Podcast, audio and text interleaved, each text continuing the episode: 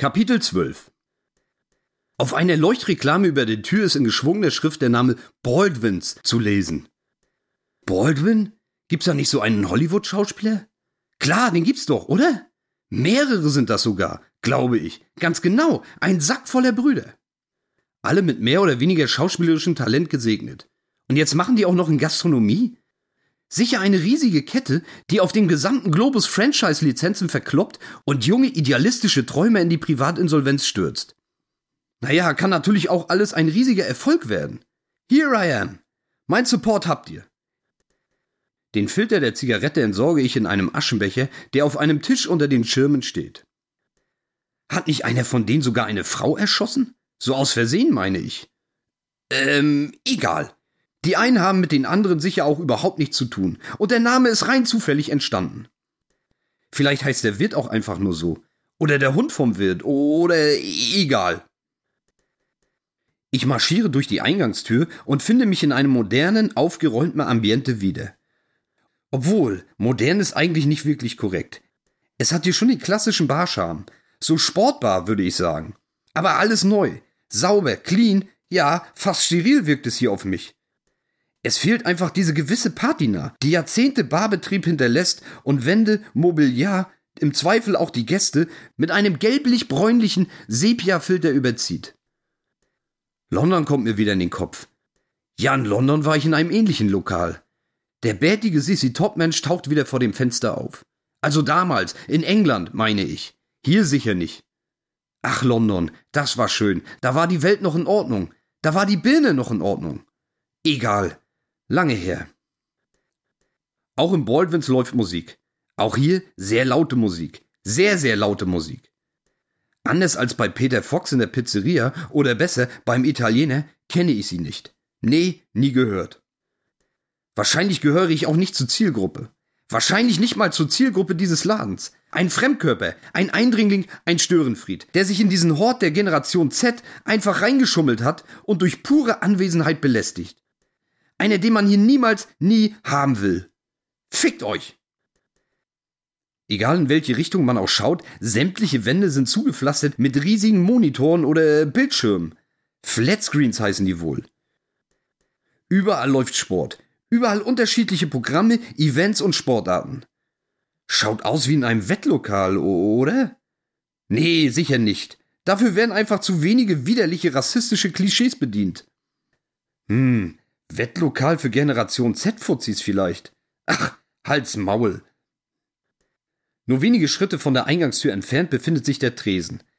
Es ist so ein 360-Grad-Teil, von allen Seiten begehbar oder bestehbar oder besitzbar. Er bildet offensichtlich das Zentrum, um das sich alles dreht. Quasi die gastronomische Sonne oder so ähnlich. Im Epizentrum des glühenden Feuerballs regiert, wie wahrscheinlich in jeder Kneipe, der Barkeeper. Seine Strahlkraft oder die des Tresens lässt mich nur ein einziges Detail an ihm erkennen. Einen Oberlippenbart? Was soll das bloß? Tragen die den ironisch? Okay, das könnte ich ja noch verstehen. Aber unironisch? Mit voller Überzeugung? Als modisches Accessoire? Niemals. Das nehme ich euch nicht ab. Niemals.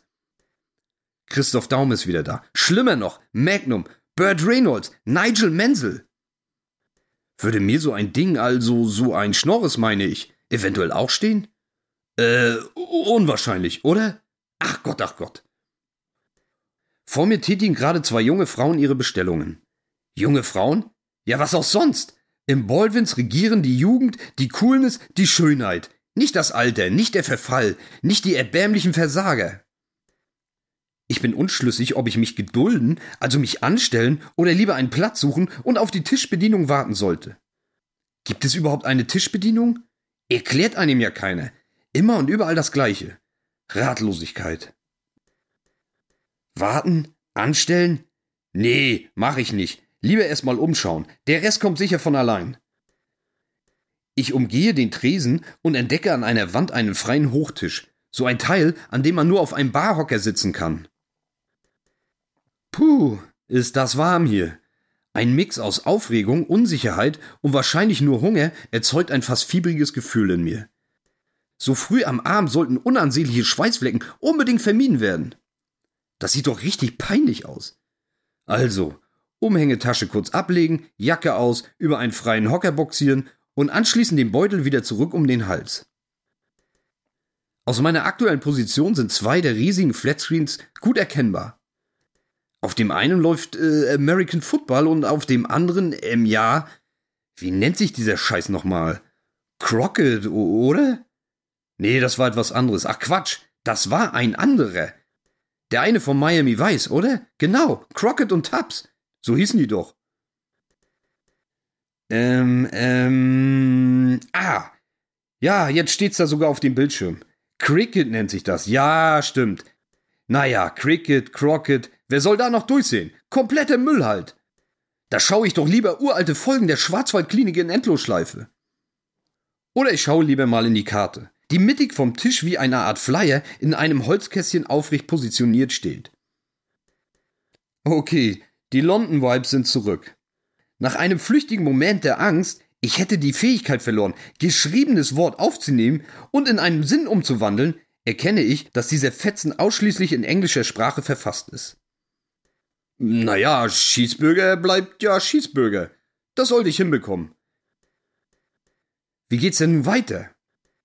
Obwohl es den aufmerksamen Gastgebern im Baldwins wohl kaum entfallen sein kann, dass sich ein neuer Kunde in ihre heiligen, jugendlichen Hallen geschummelt hat, warte ich auf eine mögliche Tischbedienung vergebens. Bedienung? Was für ein ekliges Wort. Irgendwie anstößig, schmutzig, unsittlich. Niemand sollte irgendjemand dienen müssen. Naja, egal. Meine Augen verlassen die Karte wieder und wandern zurück auf den Fernseher zu meiner Linken. Immer noch Cricket. Auch American Football interessiert mich 0,0, aber verstehe ich dort zumindest im Ansatz, worum es geht. Daher wäre es sicher sinnvoller, den Monitor gerade auszuwählen. Aber irgendwie lässt mich dieser Sport aus Werfer und Schläger momentan nicht los.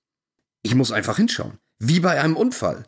Wie bei schmuddliger, anstößiger Werbung auf dem Handy. Oder halt so ähnlich.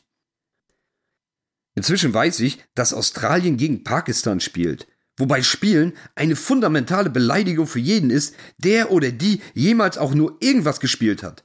Einschließlich an sich selbst herum. Ich kapiere es einfach nicht. Was ist das Ziel? Existiert ein Ziel? Be besser abwarten. Vielleicht passiert ja noch etwas. Ein Flitzer wäre schön. Oder äh, eine Flitzerin. Noch schöner. Hihi, haha, hoho. Das wäre witzig. Nun gut, eigentlich auch nicht wirklich witzig. Aber zumindest wäre es eine Abwechslung. Gibt es in Pakistan überhaupt Flitzer? Hm, bestimmt viel zu gefährlich. Okay, Vorerst keine Flitzer, Flitzerin oder ähnliches. Und auch keine Bedienung. Unter dem Monitor, der meinen neuen Lieblingssport überträgt, stehen drei Bierzeltgarnituren. Jetzt nicht diese Klappteile, die man von Gartenpartys kennt, sondern schon massiv gezimmert. Halt ein langer, schmaler Tisch und zu beiden Seiten Bänke, in derselben Länge. Die äußeren Garnituren sind nicht belegt, aber in der Mitte sitzt eine, natürlich, junge Frau und drückt und schiebt auf ihrem Smartphone umher. Ich würde sie auf irgendwas in den Zwanzigern schätzen. Sie ist blond, also äh, gefärbt blond, glaube ich zumindest. Ein dunklerer Haaransatz ist leicht sichtbar und lässt die Kolorierung vermuten. Ihr Gesicht wirkt, ähm, ja, wie nennt man das? Vernarbt wahrscheinlich, oder? Ja, leicht vernarbt würde ich sagen. Aknenarben bestimmt. Es macht sie aber nicht unattraktiv. Ganz im Gegenteil. Sie ist wunderschön. Immer mal wieder schiele ich zu ihr herüber. Das funktioniert absolut problemlos. Der Flatscreen hängt ja genau über ihrem Kopf. Kurz Interesse für diesen dämlichen Sport vorheucheln und dann schnell mit den Augen nach unten fahren und einen unauffälligen Blick erhaschen. Herrlich. Ab und zu löst sie sich vom Telefon und schaut suchend durch den Raum. Mich ignoriert sie. Logisch, völlig zu Recht. Kaum auszumachen, sie würde mir ein Lächeln oder etwas Vergleichbares schenken, Sie wäre innerhalb von wenigen Augenblicken der neue Sonnenschein in meinen Tagtraumfantasien. Mädchen, das machst du sehr gut. Bleib stark und strafe, nein, segne mich mit Missachtung. So, allmählich muss ich auch die Uhr im Auge haben. Ewig hier blöd herumsitzen geht leider nicht. Der Countdown läuft. Das Loch im Magen scheint größer und größer zu werden. Offenkundig versucht es mit mir zu kommunizieren. Ohne diese fast unerträglich laute Generation Z-Musik wäre ich hier sicher schon eine Attraktion im Bereich Körpergeräusche aus dem tiefsten Inneren. Immer noch schert sich niemand um mich, meine Anwesenheit oder irgendwelche Bedürfnisse. Oh, ein neuer Typ mit Schnäuzer tritt in die Manege. Sein schwarzes Poloshirt identifiziert ihn als Servicekraft. Ähm, naja, nee, eigentlich verrät ihn eher das Kackbärtchen. Egal. Aber auch er zeigt mir nur die kalte Schulter. Habe ich etwas übersehen? Muss man sich die Aufmerksamkeit hier erst verdienen? Einmal im Handstand durch den Laden laufen vielleicht? Ein Telefonbuch zerreißen? Glasscherben fressen? Keine Ahnung. Weiterhin Ratlosigkeit. Verlegen oder er verzweifelt greife ich erneut nach der Speisekarte. Ähm, also von Kunststückchen aufführen steht hier erstmal nichts, aber. Oh Mann! Was für ein Volltrottel! Also ich natürlich! Please order at the bar. Ganz oben, erste Reihe. Für jeden, der des Lesens mächtig ist. Für, äh, ja, für mich offensichtlich nicht. Naja, ist ja auch auf Englisch. Da muss man auch erstmal drauf kommen, oder? Egal. Dovi aus der Provinz ist endlich im Bilde.